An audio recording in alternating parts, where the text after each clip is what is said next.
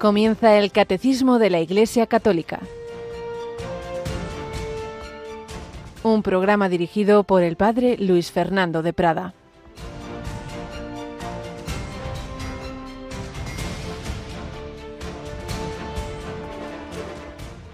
Cuando Moisés bajó de la montaña del Sinaí con las dos tablas del testimonio en la mano, no sabía que tenía radiante la piel de la cara por haber hablado con el Señor. Aarón y todos los hijos de Israel vieron a Moisés con la piel de la cara radiante y no se atrevieron a acercarse a él. Pero Moisés los llamó. Alabado San Jesús, María y José. Muy buenos días, muy querida familia de Radio María. En este miércoles 2 de agosto de 2023, en un día en el que se puede celebrar, como siempre ocurre, muchos santos y también esa memoria entrañable, sobre todo para la familia franciscana, de Nuestra Señora de los Ángeles de la Porciúncula. Allí empezó toda la gran aventura de Francisco y de Clara. Y ellos contemplaron a Cristo, lo siguieron, se la jugaron, dejaron sus familias, como tantos santos en la historia de la Iglesia. Ellos contemplaron al Señor. Hoy seguimos leyendo fragmentos del libro del Éxodo, la primera lectura, se nos habla de cómo esos tiempos largos de oración que tenía Moisés con el Señor hacían que bajara con la cara radiante. Bueno, aquí podemos ver un símbolo de que así como Moisés hablaba con el Señor de una manera misteriosa en la montaña del Sinaí o en la tienda del encuentro que veíamos ayer, nosotros tenemos esa tienda del encuentro, que es el sagrario, que es la exposición del Santísimo, la Eucaristía, la presencia de Cristo. Bueno, pues si realmente hacemos bien nuestro tiempo de oración de una manera constante, claro que eso va cambiando la cara. Bueno, más que la cara, el alma no tiene que salir. Lo que pasa es que la cara es espejo del alma. Y aunque no se vean los rayos así mm, de esa manera física, pero qué duda cabe, qué duda cabe que una persona de oración se le nota y dice, aquí hay algo, esta persona, cuántas veces lo hemos experimentado, dice, madre mía, va uno a un convento de unas religiosas encerradas ahí con su señor, un convento de quesura, y ve una paz, una alegría, algo que no es normal, o simplemente en la vida seglar, personas así de oración, con, con una sonrisa, con una paz, a pesar de tener muchos sufrimientos, esto viene de lo alto. Pues sí, la verdadera oración, la verdadera adoración eucarística se nota en la cara radiante, reflejo del alma y especialmente la gran virtud de la caridad, amor a Dios, amor al prójimo. Bueno, pues eso es lo que están notando ya muchos jóvenes y los que le acompañan en la JMJ. Vamos recibiendo testimonios, mensajes.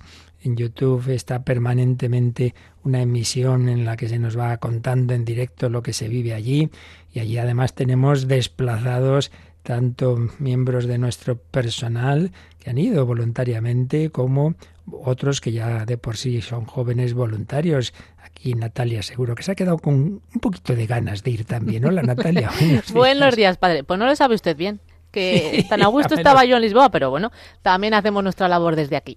Claro que sí, en nuestra labor desde aquí. Esta tarde empezamos ya las retransmisiones así ya más en serio en directo, ¿verdad? Efectivamente, a partir de las seis ya vamos a ofrecer a todos nuestros oyentes programación especial con vísperas desde allí con el Santo Padre, luego diferentes programaciones y terminaremos el día aunque no hay programa hoy con usted, pero les mm. ofreceremos eh, el concierto eh, en directo de La Voz del Desierto. En efecto, Natalia se refiere a, como sabéis, todos los miércoles a las 11 de la noche, dicen Canarias, cierra un servidor la jornada con el hombre de Dios, pero hoy nos ha parecido que dejaba estar era mejor dejar por lo menos eh, que podamos oír en directo alguno de esos conciertos y además de un grupo español aquí al ladito de Alcalá de Henares la boda del desierto, eran cuando empezaron seminaristas, yo no sé si todos o casi todos, hoy día pues varios son sacerdotes, otros son seglares, y es un estilo, pues bueno, que como todos los estilos de música, a unos les va más y a otros menos, pero que transmiten el mensaje católico, pues con el, un estilo moderno, digamos, y, tienen el, el concierto esta noche. Así que desde las seis, programación especial, y claro, con ese plato fuerte de que aunque no es propiamente parte de la JMJ, pero siempre que va el Papa a una de estas jornadas suele tener un encuentro, lo hacía igual los papas anteriores, por lo menos Benedicto XVI así lo hizo, en Madrid, por ejemplo, un encuentro con la vida consagrada, sacerdotes, seminaristas, religiosos, religiosas, y eso es lo que a las seis y media retransmitiremos como vísperas. Y hoy la, la Santa Misa estamos, claro, con estas jornadas especiales, estos días las retrasamos de, en vez de a las siete y media a las ocho, ¿verdad, Natalia? Efectivamente, de ocho a ocho y media nos trasladaremos con nuestro grupo de voluntarios hasta Cáceres para ofrecerles esa retransmisión. En fin, que vamos a vivir también desde aquí, en unión, en oración sobre todo, porque que cuántos jóvenes pues hacen llorar y sufrir a padres, abuelos, verlos tan alejados. Bueno, allí muchos se acercan al Señor, se convierten. Yo tengo esa experiencia de estos encuentros, hacen mucho bien, pero depende también de nosotros. Así que lo encomendamos todo y pedimos al Señor que con María, que es la que está ahí en el lema, se levantó con prisa, fue con prisa a la montaña María, que también vaya a los corazones de estos jóvenes y les haga mucho, mucho bien descubrir a Jesucristo, el único que da sentido a nuestras vidas, el que se ha quedado en la Eucaristía. Seguimos recogiendo anécdotas preciosas, esas que contaba el padre José Julio Martínez, fallecido hacía bastantes años, pero nos ha dejado un gran legado de, de historias verdaderas que nos hacen también mucho, mucho bien.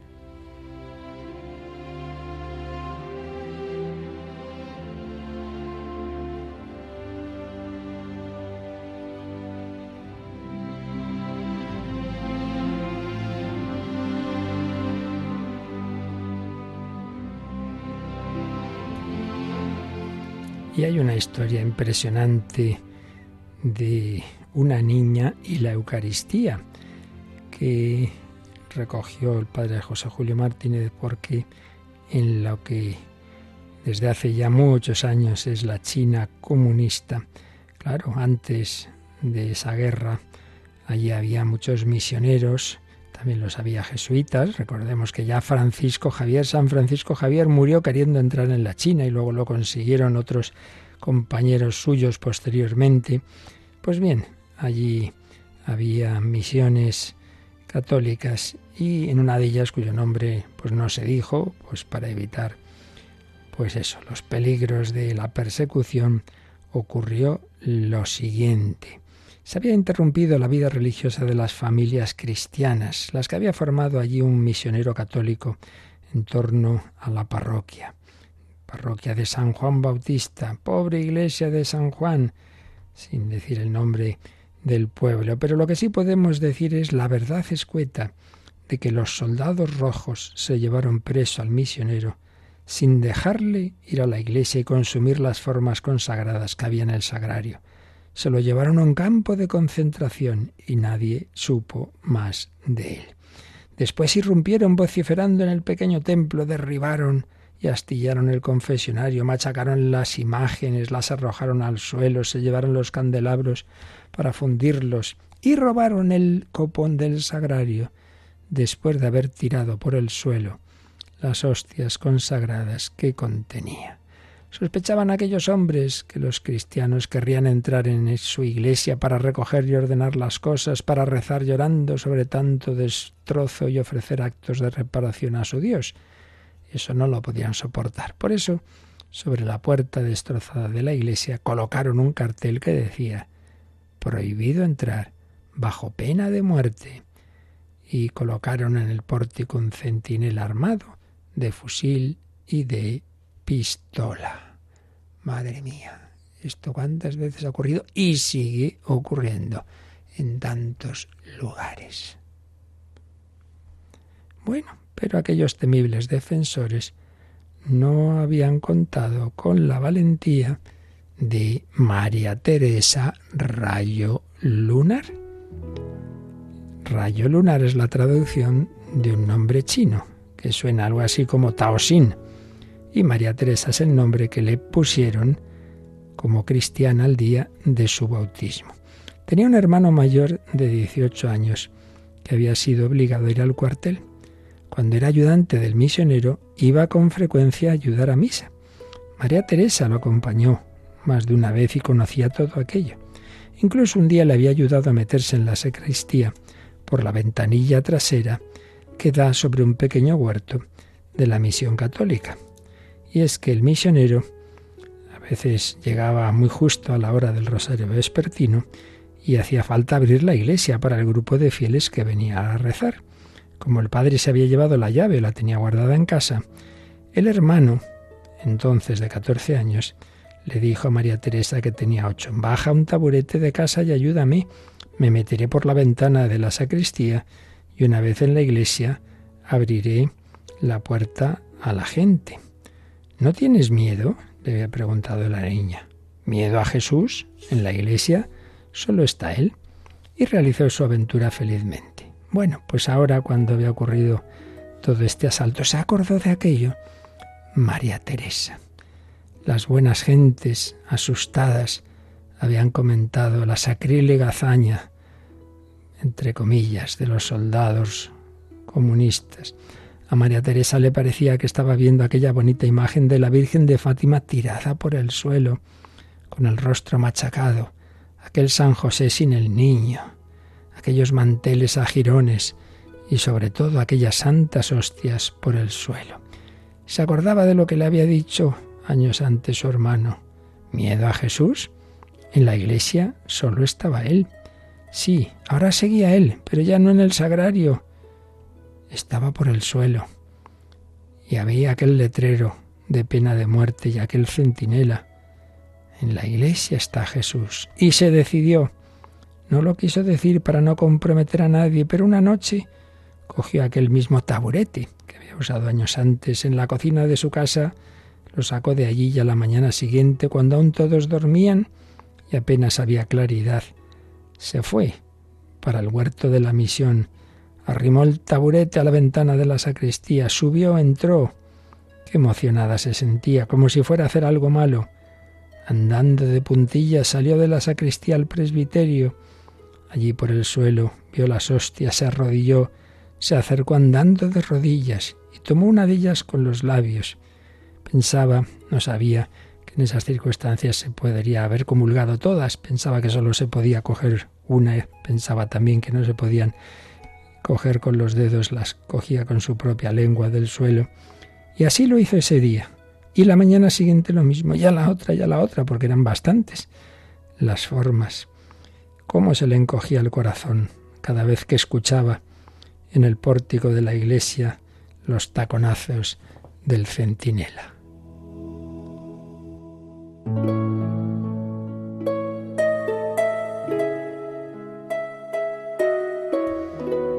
Cada día se sentía muy contenta al salir. Había comulgado.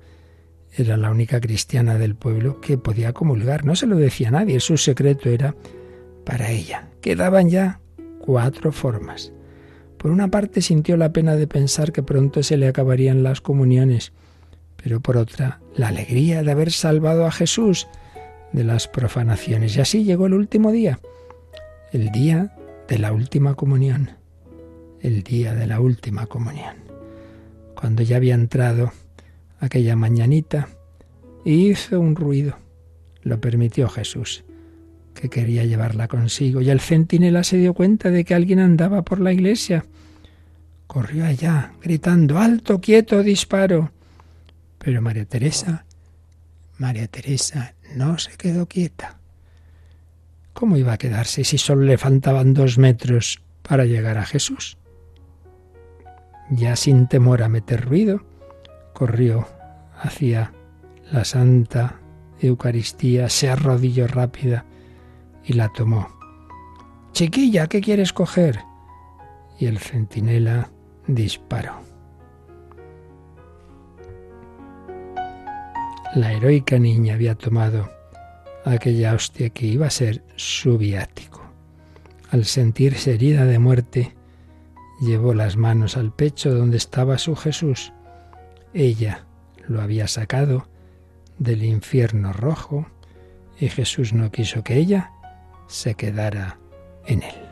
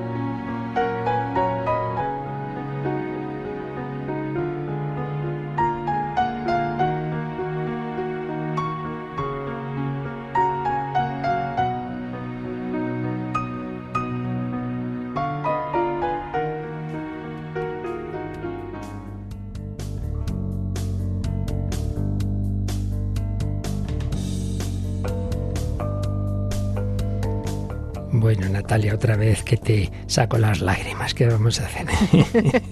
Qué bien me conoce, padre. Bueno, la verdad es que impresionante cuántas veces pasamos de la Eucaristía, cuántas veces no entramos a la iglesia, dejamos de comulgar y vemos esa fe de los niños. La verdad es que maravilloso esta niñita china, pues cómo se jugó y perdió la vida por lo que ella entendía, salvar a Jesús de esas profanaciones. Bueno, y así fue. Y comulgaba y fue su última comunión, pues la que le llevó ya al cielo. Bueno, pues vamos a seguir nosotros profundizando en este gran sacramento.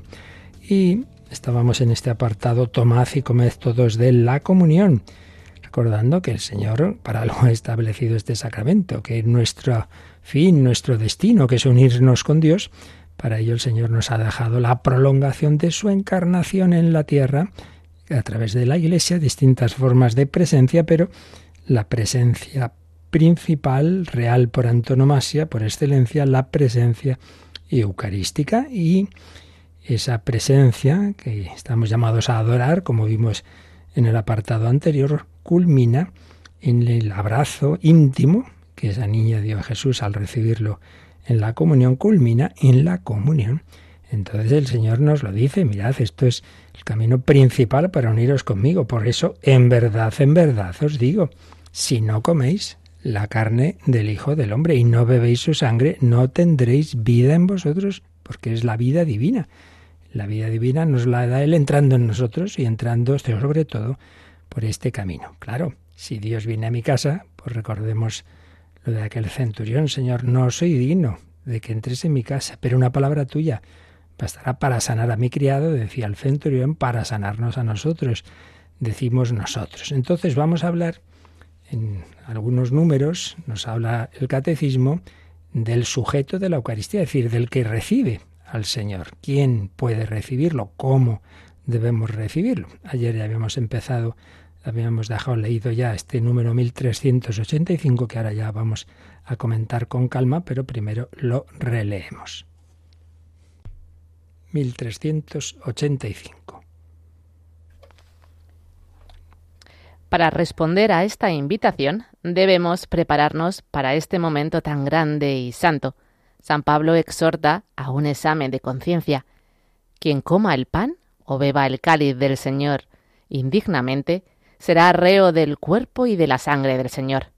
Examínese, pues, cada cual, y coma entonces el pan y beba el cáliz. Pues quien come y bebe sin discernir el cuerpo, come y bebe su propio castigo. Quien tiene conciencia de estar en pecado grave debe recibir el sacramento de la reconciliación antes de acercarse a comulgar. Bien, como veis aquí en este número va el catecismo a ese aspecto del el estado interior espiritual en el que debemos estar para comulgar, pero vamos a tomar la cosa un poquito más más arriba, digamos, con más amplitud y como en otras ocasiones vamos a seguir la guía de Monseñor José Rico Pavés en una obrita que tiene sobre la Eucaristía y que nos habla de esto, del sujeto de la Eucaristía. Y luego ya mm, aterrizaremos en ese aspecto que toca aquí el catecismo. Pero en primer lugar vamos a recordar lo que dice el Código de Derecho Canónico. En el canon 912 dice, todo bautizado a quien el derecho no se lo prohíba puede y debe ser admitido a la Sagrada Comunión. Es decir, si no hay un motivo por el que eso no pueda ser, que ya veremos que los hay, pues en principio, en principio, un bautizado, un miembro de la Iglesia Católica, puede y debe ser admitido a la comunión. No se le puede rechazar así porque sí. Bueno, y esto es importante, ya lo veremos, insistiremos en ello, que precisamente la comunión sacramental es la forma más plena de participación en la misa. Ojo, ojo, no es la única. Por eso ya hemos ido diciendo que no hay que hacer un todo o nada. Tengamos en cuenta que a lo largo de la historia de la Iglesia ha habido épocas, por unas razones u otras que ahora no vienen a cuento, en que no era tan habitual la comunión frecuente. Y ha habido santos, bueno, nuestra Santa Teresa sin ir más lejos, y bueno, muchísimos, que les hubiera gustado comulgar todos los días y bueno, pues no, no, no siempre era posible. Y eran épocas en que decían, no, no, pues una vez a la semana o, o más. Bueno, y sin embargo les aprovechaba muchísimo la Santa Misa. porque la misa en sí misma, ese ofrecimiento de Cristo, y si uno lo vive y uno participa en lo que implica interiormente y con las oraciones que lleva, etcétera, etcétera, y ese sobre todo, pues que el Señor se está ofreciendo ahí por cada uno, claro que tiene un valor, por eso no caigamos en ese error, bueno, pues ya que estoy en pecado, pues ya paso no voy a misa, hombre, no, es como si uno dijera, bueno, ya que le he dado al Señor eh, ya 10 azotes, los que le estaban azotando, bueno, pues 50 más, hombre, pues cada golpe era un daño más. Eso al Señor. Y a mí mismo, bueno, ya que ya que bebí ayer beberé, oye, pues hombre, cada día te eras más adicto. O sea, que, hacemos a veces ahí, ya que de ir al infierno, pues ya vamos en, un Mercedes, hombre, pues mejor, no, cuanto menos corras hacia lo malo, mejor, ¿no? Por tanto, tengamos en cuenta que se participa de muchas formas y eso en la historia de la Iglesia ha estado muy claro. Pero es verdad que la forma plena, eh, diríamos así vulgarmente, pata negra de participación es la comunión sacramental que ya respondíamos también a una pregunta el otro día, de que también tiene sentido la comunión espiritual, aunque uno esté en una situación de pecado, porque bueno, esa comunión espiritual no tendrá seguramente el mismo fruto que la de aquel que realmente el único motivo para no ir es de tipo médico, físico, etcétera, pero eso no quita que no sea provechosa, porque es pedir al Señor su gracia, su ayuda, Señor, tengo esta situación, eh, a ver, ilumíname, dame fuerza para convertirme o para salir de esto, a ver cómo se arregla. Bueno, todo tiene eh, siempre, la oración nunca se pierde. Pero, insistimos, dicho eso, es verdad que pudiendo, hombre, pudiendo, comulga, comulga. Dado que la Eucaristía, dice Monseñor Rico, es el sacramento de la caridad, y aquí es donde viene ya el tema, que decía el número este del catecismo, dado que la Eucaristía es el sacramento de la caridad, se requiere vivir en el amor de Dios, claro, estar en gracia para recibir la comunión. Estar en gracia es que uno cumple la voluntad de Dios porque lo ama y porque se fía de él. Mm, vosotros sois mis amigos si hacéis lo que os mando. Por eso es tan absurdo decir, no, yo quiero comulgar aunque yo esté en pecado grave. Pero vamos a ver, vamos a ver. O sea, yo no te hago caso a ti, no me fío de ti, pero me quiero abrazar contigo. Pero es que esto no tiene ni pies ni cabeza. matrimonio que están peleadísimos, que están, vamos, que eso es horroroso. No, no, pues vamos a tener relación física. Hombre, la relación física es expresión de una comunión de corazones, ¿no? Pues así somos, de brutos. Dado que la Eucaristía es el sacramento de la caridad, se requiere vivir en el amor de Dios, estar en gracia para recibir la comunión.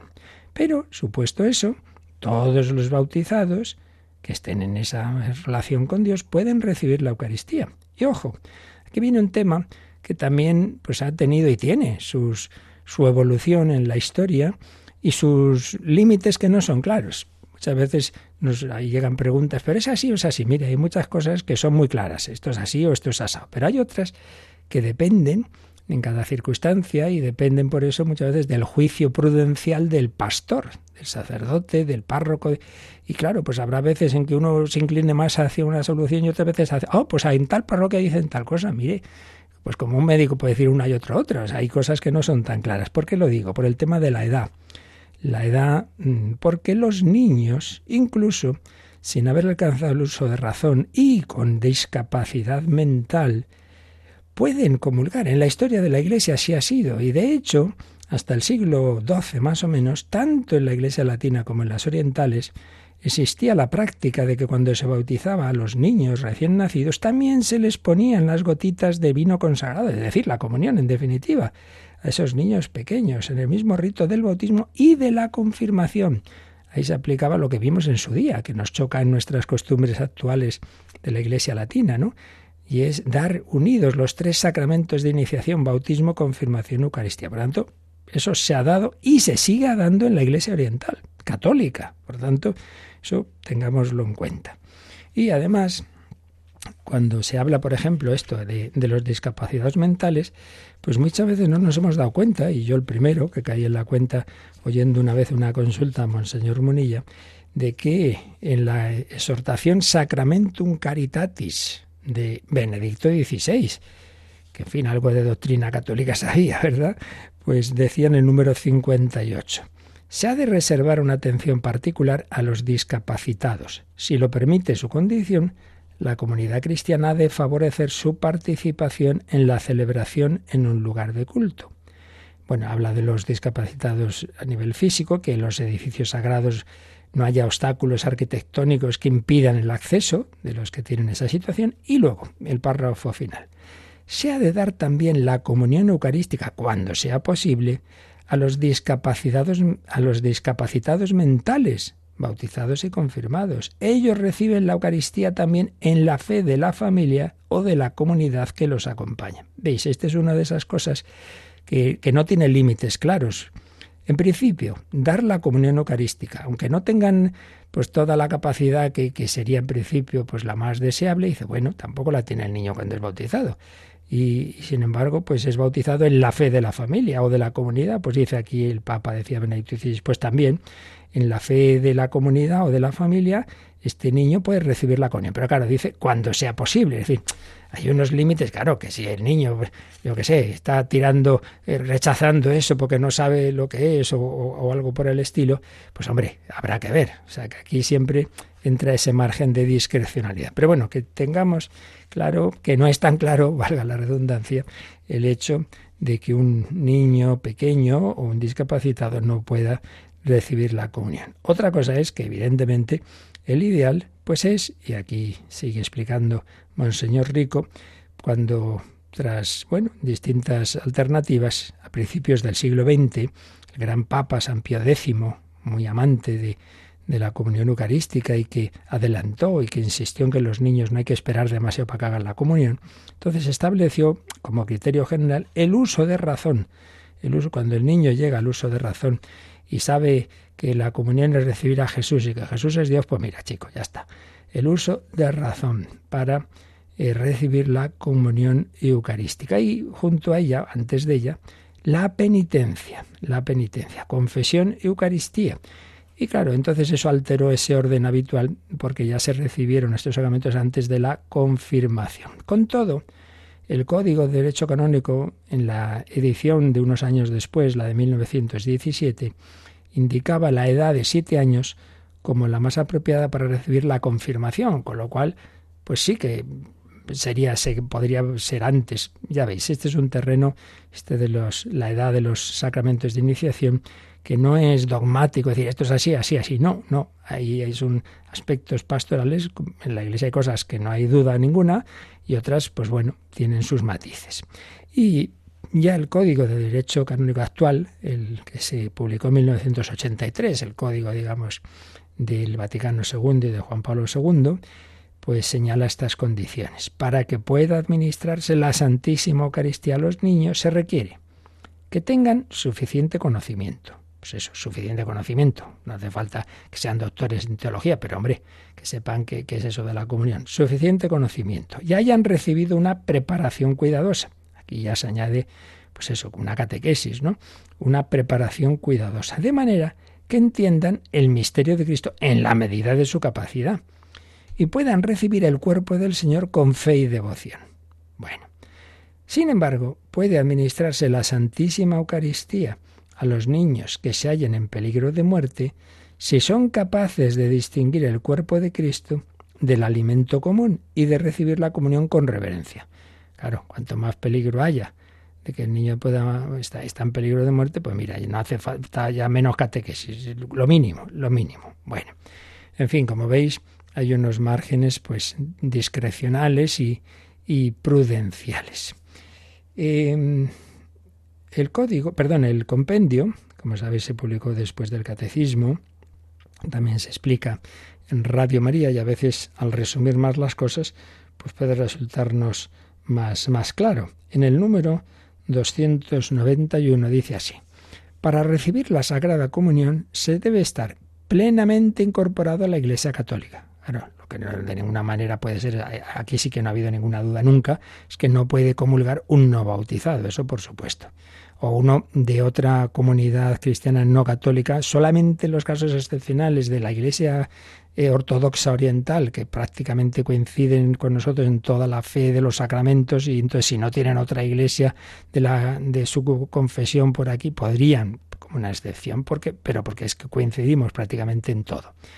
Pero en lo normal se debe estar plenamente incorporado a la Iglesia Católica y hallarse en gracia de Dios, es decir, sin conciencia de pecado mortal. Quien es consciente de haber cometido un pecado grave debe recibir el sacramento de la reconciliación antes de acercarse a comulgar, confesarse antes de comulgar. Y también son importantes el espíritu de recogimiento y de oración. Claro, si uno va a comulgar como quien está dándose un paseo, pues hombre, espíritu de recogimiento y de oración, la observancia del ayuno prescrito por la Iglesia, el ayuno eucarístico, y la actitud corporal, y pone entre paréntesis gestos, vestimenta, en señal de respeto a Cristo. Lamentablemente, y sobre todo en tiempos veraniegos, a veces uno dice, hombre, que venís a la iglesia como si fuerais a la piscina. Esto no puede ser. Y aquí comulgando, pues de cualquier manera.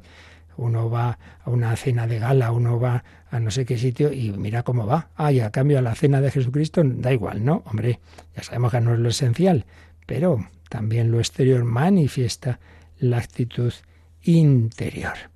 Así pues, comunión, comunión con Cristo y con la Iglesia esa comunión, esa vida de gracia y esa incorporación a la Iglesia son necesarios para recibir la comunión sacramental.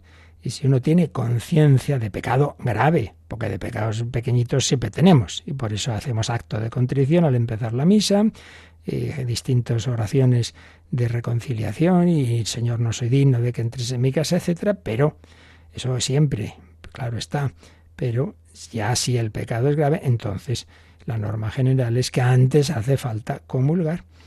Y en cualquier caso, si en un caso que uno, una circunstancia muy especial, muy especial, y, y, no, no encuentra al sacerdote, bueno, pues por lo menos tiene que hacer el acto de contrición perfecta con propósito de confesar en cuanto sea posible, en cuanto sea posible. Hay un documento antiguo de, del año 1905 de la Santa Sede que hablaba de que eso del espíritu de recogimiento y de oración implicaba la recta intención y explicaba que eso de la recta intención implica en quien se acerca a la Sagrada Mesa que no lo haga por rutina, por vanidad o por respetos humanos. Bueno, pues voy a misa, pues bueno, pues ya comulgo. Va, comulgas, recibes al Señor y ya está mirando por la ventana y a ver si acaba la misa. Hombre, pues mira, no sé yo si mejor sería no comulgar. No lo haga por rutina, por vanidad, por vanidad. En estos tiempos yo creo que ya no, ¿verdad? Pero quizá en aquella época había quien comulgaba porque, bueno, estaba bien ser católico. O por respetos humanos, que no me digan mis padres, aunque yo estoy mal por dentro, pero disimulo y voy y comulgo, sino para cumplir la voluntad de Dios, unirse más estrechamente a Él por la caridad y remediar las propias flaquezas y defectos con esa divina medicina. Bueno, pues esto Está muy bien, aunque este, este documento hoy, hoy por hoy ya no tiene vigencia como tal, pero su espíritu siempre. Es decir, que, que, no vayamos a comulgar ni por rutina, ni por vanidad, ni por respetos humanos, sino, y esto es lo importante, para hacer la voluntad de Dios. Señor, dame fuerza para cumplir tu voluntad. Unirse más estrechamente a Él por la caridad, por el amor, y remediar las propias flaquezas. Señor, soy débil, soy, soy muy débil, soy pecador, pero una palabra tuya bastará para sanarme. Pues eso, Señor, sáname, sáname con tu medicina, menuda medicina, el cuerpo y la sangre del Señor. Bien, estas son las claves que nos recordábamos el señor Rico Pavés y ahora profundizaremos en alguna de ellas, pero vamos primero pues a dar gracias a Jesús por esta medicina, por este regalazo, por este pan verdadero que nos da en la Santa Eucaristía cuando comulgamos.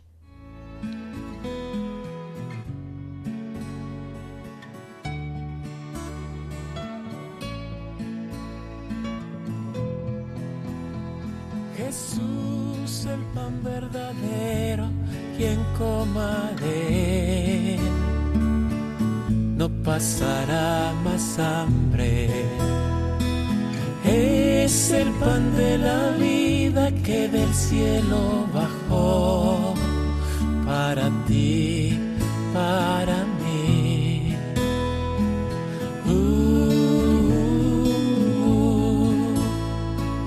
tú que partiste el pan como señal de amor, siéntate hoy conmigo. De pan comeré, de tu vino también beberé. pues es tu cuerpo y sangre, bálsamo para el alma, que tú me regalaste, eres la vida eterna.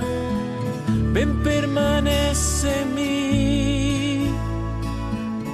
yo habitaré en ti y en mi corazón se afirmará así.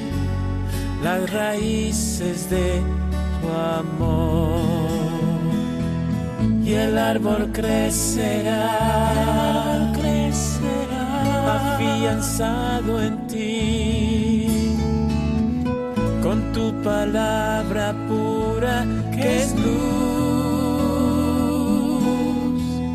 Quiero nacer de nuevo, quiero nacer de nuevo, hacer de ti mi anhelo.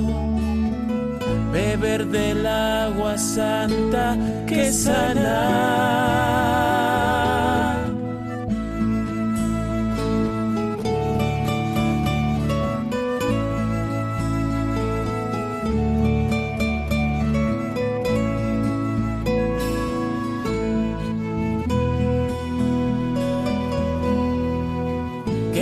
Que mi sed saciará, que nunca pasará, que recibiste tú a orillas del Jordán,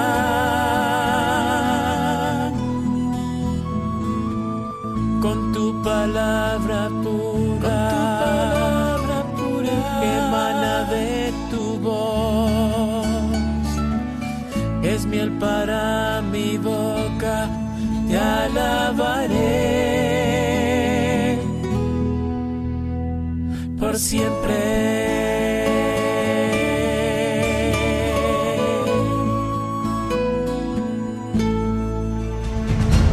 Descubre la fe de la Iglesia a través del Catecismo de 8 a 9 de la mañana, de 7 a 8 en Canarias, en Radio María.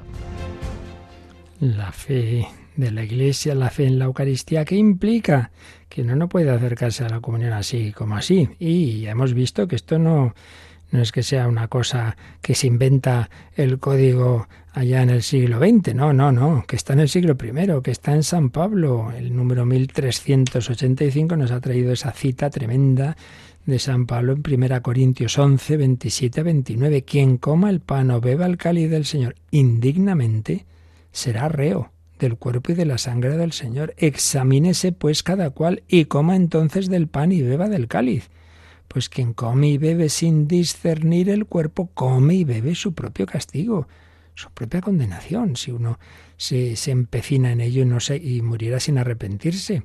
Por eso quien tiene conciencia de estar en pecado grave debe recibir el sacramento de la reconciliación antes de acercarse a comulgar. Y esto nos lo va a decir también el catecismo cuando vayamos al siguiente sacramento que, se estudiará, que es el de la penitencia. Pero ya nos sugiere el catecismo en un número marginal que echemos un ojito a, a, un numerito al que ya digo, ya llegaremos, si Dios quiere, más adelante, pero vamos ya a leerlo, Natalia, el 1457. Según el mandamiento de la Iglesia, todo fiel llegado a la edad del uso de razón debe confesar al menos una vez al año fielmente sus pecados graves.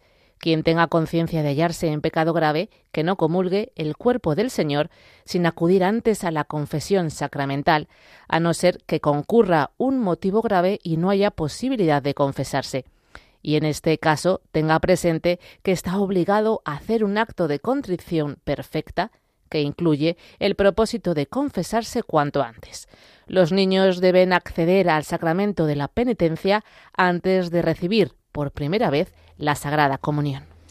Pues ya veis, aquí eh, el catecismo nos va a recordar lo que está señalado en los mandamientos de la Iglesia y en el código, de que una vez que ya un fiel cristiano tiene el uso de razón, pues eh, está esa orientación. Siempre que hablamos de mandamientos de la Iglesia, eh, obligaciones, ojo, siempre en el terreno de la Iglesia una obligación se supone del que libremente está en la Iglesia. Claro, aquí no se obliga a nadie así porque sí, pero una vez que usted cree en la Iglesia, la Iglesia ha recibido de Jesús esa luz, quien a vosotros escucha, a mí me escucha, lo que atéis en la tierra que atado en el cielo, que no es una obligación así porque sí, sino que es una manera de algo así como esos padres que le dicen al niño, niño, esto hay que comer, y esto también, y esto no y tienes que lavarte las manos. Pues no es porque les da la gana de mandar cosas, sino que es ayudarle a que prácticas que son convenientes para la propia salud del cuerpo, irlas asumiendo. Bueno, pues para la salud del alma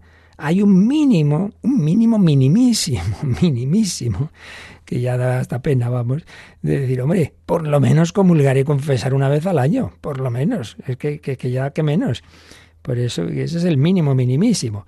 Todo fiel llegado a la edad del uso de razón debe confesar al menos una vez al año y ya veremos también que comulgar al menos una vez al año y concretamente en el tiempo pascual.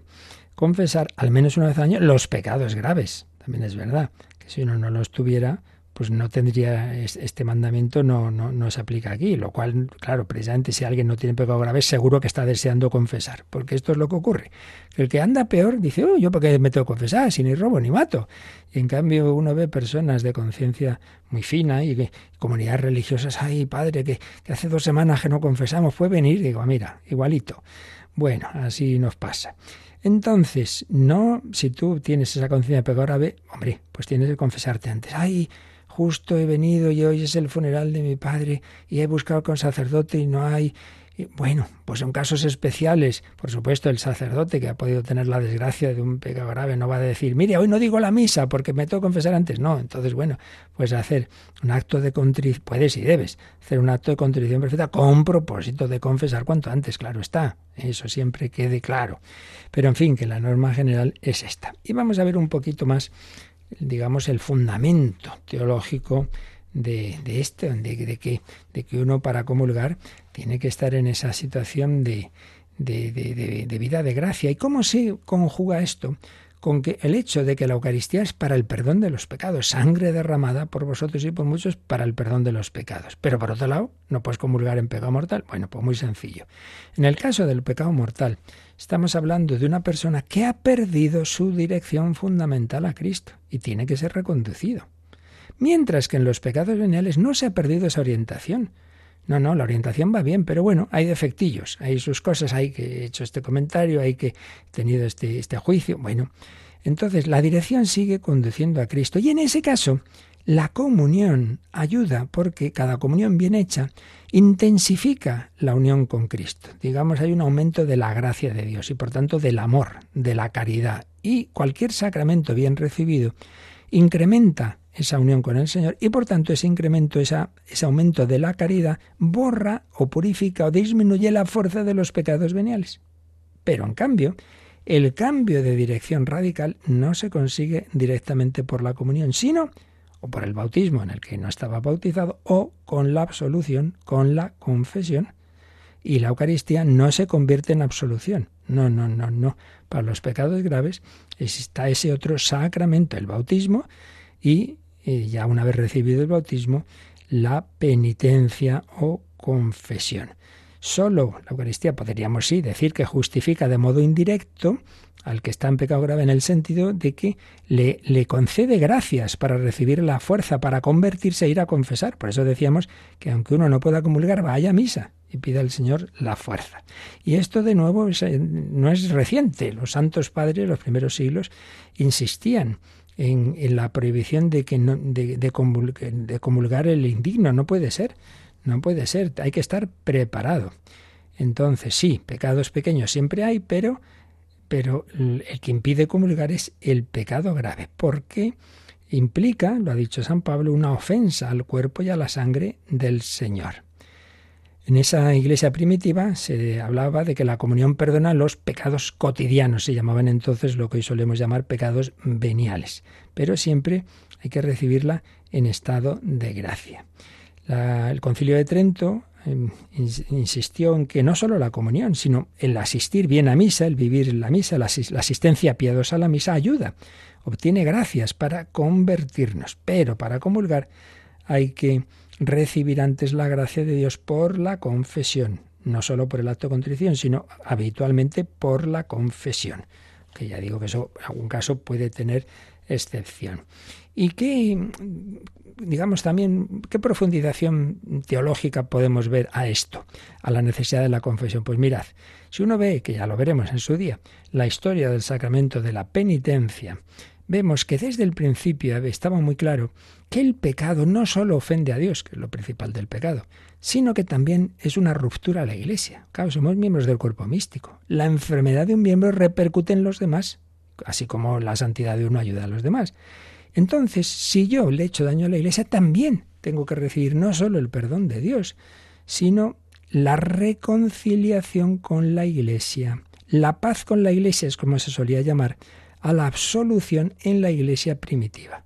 Los primeros siglos, pues eh, los pasos de la, de la penitencia, que ya digo, ya se explicarán, pero ahora ya lo resumimos, eran, pues uno, en secreto confesaba su pecado, pedía penitencia al obispo o al presbítero designado. Luego tenía un tiempo de penitencia pública, cuando se habla del público no es que en público confesaba los pecados, sino que se sabía que esta persona no puede comulgar, a lo mejor incluso no podía entrar a la iglesia un tiempo, eh, había un, tiempo a veces largo de penitencia pública. Y finalmente, realizada esa penitencia, ya se le daba la reconciliación, lo que sería la absolución, y por tanto venía la paz con la iglesia. Entonces, la Eucaristía es un sacramento de unidad, de unidad con el cuerpo místico. Entonces es incompatible que por un lado yo tenga el sacramento de, reciba el sacramento de la Eucaristía, que es sacramento de unidad en la Iglesia, pero no haya recibido la paz con la Iglesia, sino que sigo separado de la Iglesia porque yo he cometido un pecado que también va contra la Iglesia. Por tanto, la confesión sacramental previa responde al respeto por la naturaleza de estos dos sacramentos. El que era llamado entonces la absolución era llamada la paz con la Iglesia, la confesión, y por otro lado la Eucaristía que implica la unidad con la Iglesia. Es que es contradictorio. Yo quiero comulgar, o sea, estoy en comunión con la Iglesia, pero no estoy en comunión con la Iglesia porque no estoy de acuerdo con la Iglesia cuando dice que esto es... Pero vamos a ver, ¿en qué quedamos? Aquí no se obliga a nadie a ser católico, pero si lo somos, no puedes ir escogiendo este sacramento sí, este no, esto sí, pero hombre, eh, un poquito de seriedad, poquito de seriedad. Así nos pasa en esta época de religiosidad de supermercado, escogemos el producto que nos gusta. Entonces, bueno, lo de la boda por la iglesia sí queda bonito, eso sí, eso sí. Pero eso de la confesión, en fin. Pero la comunión sí, también queda bien cuando quiera yo, claro. Pero bueno, pero bueno, que, que no es cualquier cosa, que es el cuerpo y la sangre de Cristo vivo que ha muerto por cada uno. No juguemos con lo más sagrado como no jugaba, sino que se jugó la vida esa niñita china, María Teresa, de la que hemos hablado al principio. Bueno, pues hoy nos fijamos, nos hemos fijado en esta dimensión fundamental. Ya profundizaremos en esas otras condiciones para comulgar bien. Pero hoy fundamentalmente nos hemos fijado en esto, que es necesario estar en el estado de gracia para comulgar, en esa amistad, porque si la Eucaristía es sacramento de amor, pues hombre, hay que estar en el amor de Cristo, que es lo que llamamos estar en gracia de Dios. Y si no, pues antes hay que arrepentirse y hay que recibir ese, ese perdón de Dios y paz con la Iglesia en el sacramento de la penitencia. Luego, además, pues recordaremos esas otras condiciones ya menos importantes, pero bueno, que ayudan a darnos cuenta de que, de que esto hay que hacerlo bien, como es un tiempo de, ayuno eucarístico, que hoy día es, es mínimo, es una hora, como sabéis, desde el último que uno haya podido tomar, a excepción del agua, que eso se puede tomar, eh, ahí no hay, no hay límite, pero, pero en lo demás, pues una hora antes del momento de la comunión, no del inicio de la misa, sino del momento que uno va a comulgar. Y bueno, esas, otros, esas otras actitudes que hemos visto de, de respeto, de, de hombre, no ir de cualquier manera, en gestos, en vestimenta, etcétera, pero bueno, que eso, y por supuesto las actitudes interiores, de no hacerlo por, por rutina, sino con reverencia, etcétera, pero bueno, de todo esto ya seguiremos hablando y sobre todo nos quedamos en el por qué es necesario vivir la Eucaristía, la comunión, la comunión, recibirla en gracia de Dios. Que todo lo demás, la asistencia y participación en la misa, se aconseja también al que no pueda comulgar, porque le va a ayudar a salir de esa situación. Pues así Pedimos al Señor que sepamos agradecer este pan de los ángeles. Cuántas composiciones eh, musicales ha, ha, inspirado la Eucaristía. Panis Angelicus. Bueno, pues lo meditamos un poquito y si tenéis alguna cuestión, tenemos unos minutillos para vuestras preguntas.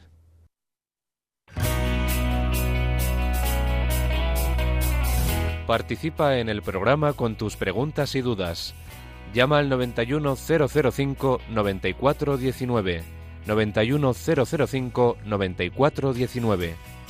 Puedes escribir un mail a catecismo arroba radiomaria.es o escribirnos un mensaje al teléfono de WhatsApp 668 594 383 668 594 383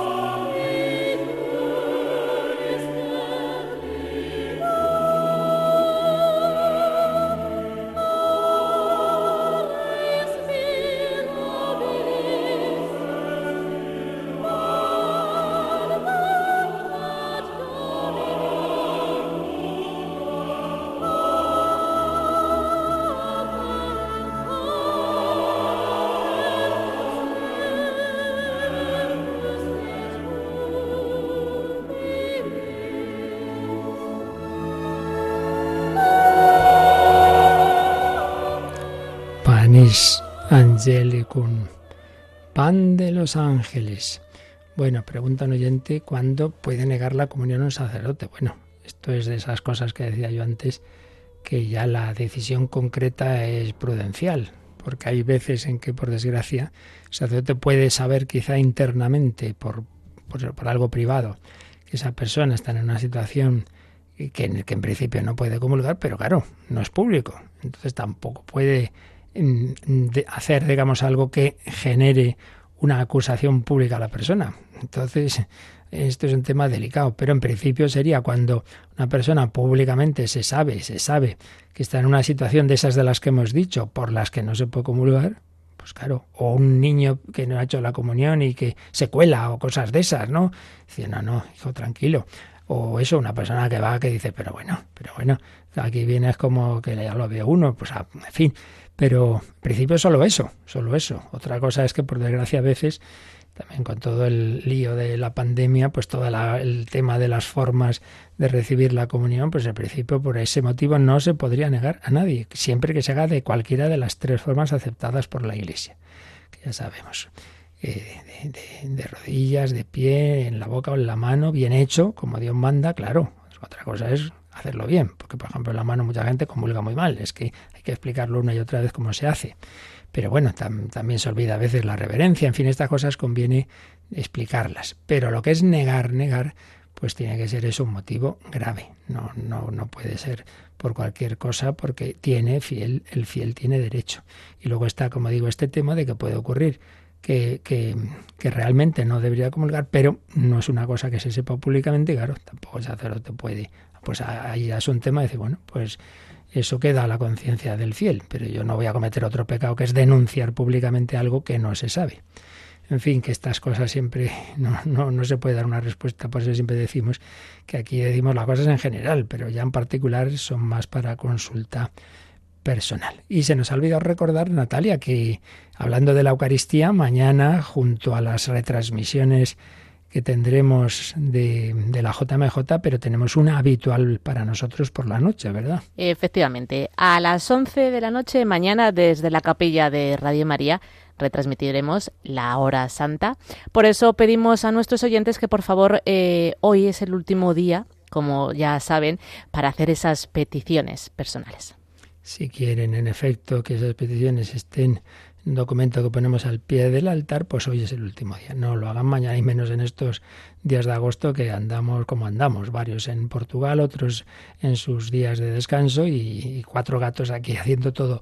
Por eso hoy último día, que si no se mandan, no os preocupéis que el Señor lo sabe también, eso no lo olvidemos. Pues nada, pedimos al Señor su bendición y agradezcamos este gran sacramento. Venga, has hecho ya tu visita al Santísimo, pues si puedes salir, no dejes de buscar la iglesia y estar un ratito con Jesús. La bendición de Dios Todopoderoso, Padre, Hijo y Espíritu Santo, descienda sobre vosotros. Alabado sea Jesucristo.